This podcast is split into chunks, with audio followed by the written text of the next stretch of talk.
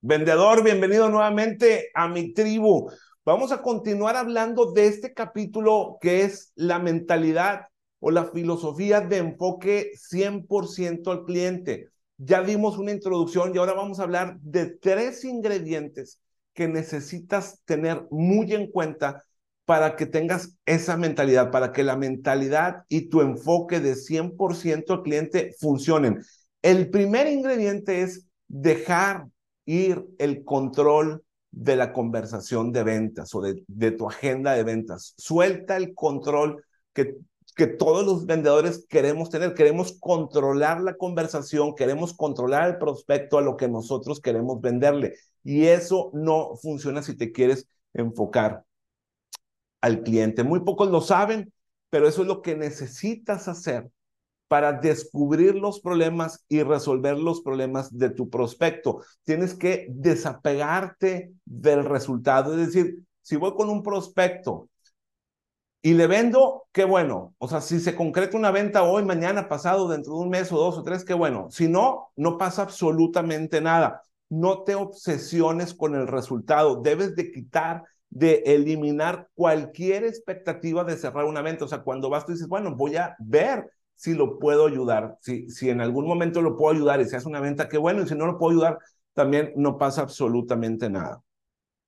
La mentalidad de enfoque del cliente se basa en determinar si tú lo puedes ayudar realmente o no. O sea, lo que quieres es determinar si existe la oportunidad de vender o no. Y todo comienza con una plática con, con entender cuál es el pensamiento de tu cliente, cuál es la perspectiva que, que tu prospecto tiene. Porque cuando estás platicando, tú puedes sentir, puedes palpar y escuchar al cliente de viva voz, puedes entender sus problemas, la causa de sus problemas y cómo le afectan esos problemas. Ahora, esto también te convierte en un vendedor más creativo porque empiezas a generar ideas. Tienes que sacar ideas para decir, a ver, ¿cómo le hago para resolverle su problema con mi producto o servicio? Existe una oportunidad en la que yo le pueda ayudar a él para resolver sus problemas. Entonces, cuando empiezas a aventar ideas al cliente dices, oye, quizás pudiera hacer esto por ti, quizás si haces esto de esta otra manera, ¿qué te parece? Sí, ¿cómo ves? Sí, ¿cómo te hace sentir? Eh, qué tanto te incomodo o, qué tan cómodo te sientes haciendo esto. Empiezas a hacer este tipo de preguntas, de lluvia de ideas, y ¿sabes qué sucede? Que te posicionas como el líder, como el vendedor experto para que tu prospecto te tenga junto a él, a su lado, porque él va a decir, oye, más que un vendedor es un consejero para mí.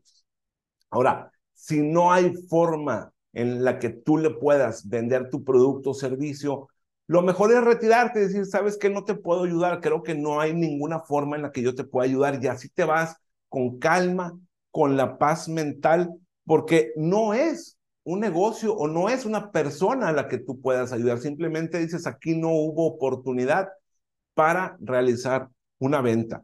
Y eso es lo correcto, siempre haz lo correcto. ¿Qué es lo correcto? Lo correcto es hacer las preguntas adecuadas, hacer sentir a tu cliente que él va a tomar la decisión a fin de cuentas, que él tiene el control de la conversación de ventas, porque así es, el cliente se tiene que dar cuenta de lo que él necesita, de lo que él quiere comprar. Tú solamente eres un guía de compra, eres como el Sherpa para los escaladores en el Monte Everest. Tú solamente les vas a indicar el camino, les, les vas a decir cómo está el clima, por dónde tienen que subir y los vas a llevar de ese punto A al punto B, al, al, al pico de la montaña. Bueno, de esta manera es como te va a resultar más fácil vender a ti. Solo ayuda a tus clientes a que sean más conscientes. Ahora, el segundo ingrediente es que tú seas una, una persona imparcial. El segundo ingrediente es la imparcialidad. Es decir, como líder de ventas, como vendedor profesional, claro que tienes tu carácter, claro que tienes tu atrevimiento, tu actitud, tu positividad, tus razones para vender lo que estás vendiendo, pero ese orgullo y ese ego, déjalos un poquito en tu casa o en tu oficina todos los prejuicios que tú tengas sobre un cliente, déjalos atrás. Aprende sobre el prospecto que tienes enfrente. Cuando empiezas con esta idea en la mente, cuando partes una conversación de ventas con esta idea, con este punto de vista neutral, imparcial, simplemente lo que sucede es que te enfocas más en la posibilidad de ayudar a tu cliente o no. Y tus prospectos reaccionan muy bien porque sienten que tus intenciones son verdaderamente genuinas, que son desinteresadas. Por ende, lo que sucede es que los prospectos se abren más contigo y en vez de ponerte objeciones y resistencia y rechazo a la venta, te empiezan a compartir su verdadera problemática. Y esto es algo que no tiene precio, que no lo puedes costear.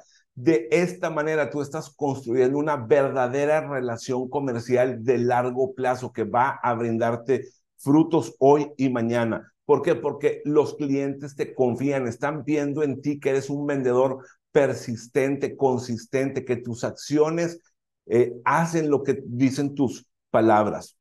Robert Cialdini, en su libro Influencia la psicología de la persuasión dice que cuando tú mencionas algo, fíjate qué importante, cuando tú mencionas algo negativo de tu producto, tu credibilidad aumenta porque estás siendo genuino. O sea, tú puedes decir, mira, este teléfono que tengo aquí no hace todo, no, no resuelve todos los problemas.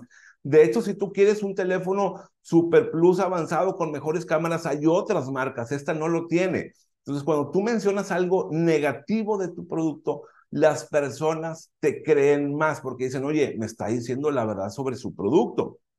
Tú estás mostrando una verdadera intención genuina, honesta, para descubrir si en realidad les puedes ayudar o no. El comprador siempre va a tomar la decisión, la decisión de compra es de él. Generalmente, los compradores toman sus decisiones basados en cuánto ellos creen en lo que nosotros les decimos. Por ejemplo, si tú dices, oye Salvador, es que este producto te va a hacer ahorrar dinero, pues él va a dudar o va a decir qué tanto es cierto lo que me está diciendo Rubén.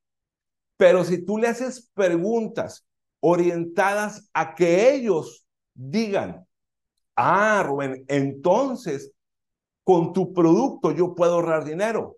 Es totalmente diferente, es más poderoso. ¿Por qué? Porque él lo está diciendo, él se está persuadiendo a sí mismo. Tú no tienes que mentir ni engañarlo. Lo que hace este nuevo modelo de ventas es que el cliente exprese lo que está pensando, lo que está sintiendo, lo que cree y lo que él siente que necesita hacer si hay una sincronía entre lo que ellos buscan y lo que tú ofreces, no vas a tener que venderles absolutamente nada porque ellos te van a comprar. Ahora, los prospectos no nos comparten información gratuita.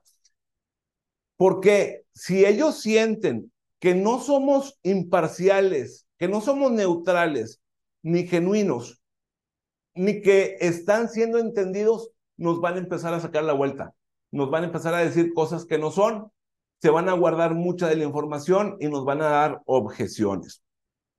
Estas son dos de las realidades que vivimos los vendedores, porque así es la interacción humana, así es la comunicación humana. ¿Y sabes qué? Esta comunicación humana, esta interacción donde mostramos genuinidad, donde mostramos desinterés, donde decimos yo te voy a apoyar, sea lo que tú quieras hacer, la decisión que tú quieres tomar, viene por default y lo vamos a ver más adelante en el nuevo modelo de ventas. El tercer ingrediente, enfocado al cliente, enfocado en la mentalidad de, de atender al cliente al 100%, es la inteligencia emocional. Fíjate cómo el diccionario de psicología define lo que significa inteligencia emocional. Dice, es la habilidad de percibir, usar, entender, manejar y administrar las emociones. Y complementa la definición, las personas con alta inteligencia emocional reconocen sus propias emociones y las de los demás. Usan la información emocional para guiar sus pensamientos y comportamientos, para discernir entre diferentes sentimientos y etiquetarlos apropiadamente, ajustando entonces las emociones para adaptarse a los ambientes. Ok, la inteligencia emocional es un factor clave decisivo en el éxito de los vendedores profesionales. La inteligencia emocional y la conciencia no pueden ser subestimados si tú quieres ser un vendedor de éxito, un vendedor profesional. Una inteligencia emocional baja no te va a llevar a ningún lado, vendedor. No, no vas a conseguir absolutamente nada. ¿Has visto a las personas, a los vendedores que se quejan todo el día? que le echan la culpa a los prospectos, que le echan la culpa a los demás departamentos, que le echan la culpa a absolutamente todo, la economía, al mercado, a esto, al otro, que se sienten tristes, cabizbajos, que no tienen energía para vender, que no hacen llamadas telefónicas, que no hacen visitas, que no tocan la puerta. En la venta, las emociones juegan a lo grande. Son un, un, ingrediente súper importante en nuestro negocio. Ahora, la inteligencia emocional, las emociones son una super herramienta que nosotros debemos de saber trabajar. No son caritas felices, no son emojis. Es un aspecto muy importante dentro de la mochila de los vendedores. Y dentro de esas emociones que tenemos los vendedores, pues es la paciencia. La paciencia tiene que ver con el tiempo en las ventas. Los vendedores profesionales entienden que presionar al prospecto, obligarlo, manipularlo, simplemente no funcionan. Los vendedores profesionales son personas calmadas, personas incluso un tanto frías en algunas ocasiones, saben calmar su ansiedad, su nerviosismo para la venta, la irritación, la apatía, y entonces, como entienden esa parte, pueden continuar prospectando todo el tiempo con una gran energía, porque dicen, eso no me va a detener, eso no me va a parar. Yo tengo un embudo de ventas, tengo una lista de prospectos que atender y a quienes seguir llamando. Los vendedores profesionales siempre permanecen positivos, incluso ante las toneladas de objeciones y de rechazos que nos arrojan los prospectos y los clientes. No te lo tomes personal. Si quieres ser un vendedor de éxito, no te tomes ni los rechazos, ni la resistencia, ni las objeciones de manera personal. Simplemente tienes que aprender a evitar, a evitar las eh, emociones negativas. Jack Welch, aquel que fue el presidente de General Electric, dijo que la inteligencia es muy emocional, es, la inteligencia emocional es muy importante porque se necesita para formar líderes que no se puede dejar pasar de lado, no se puede ignorar esta herramienta que se llama inteligencia emocional. Cuando tú aprendes a hacer preguntas inteligentes, vas a dejar a un lado el estira y afloje, o sea, la negociación tradicional con tus prospectos.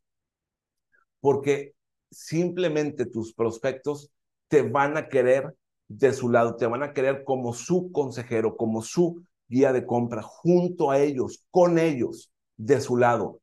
Y eso es lo que hace el nuevo modelo de ventas que vamos a seguir aprendiendo y estudiando en los próximos capítulos.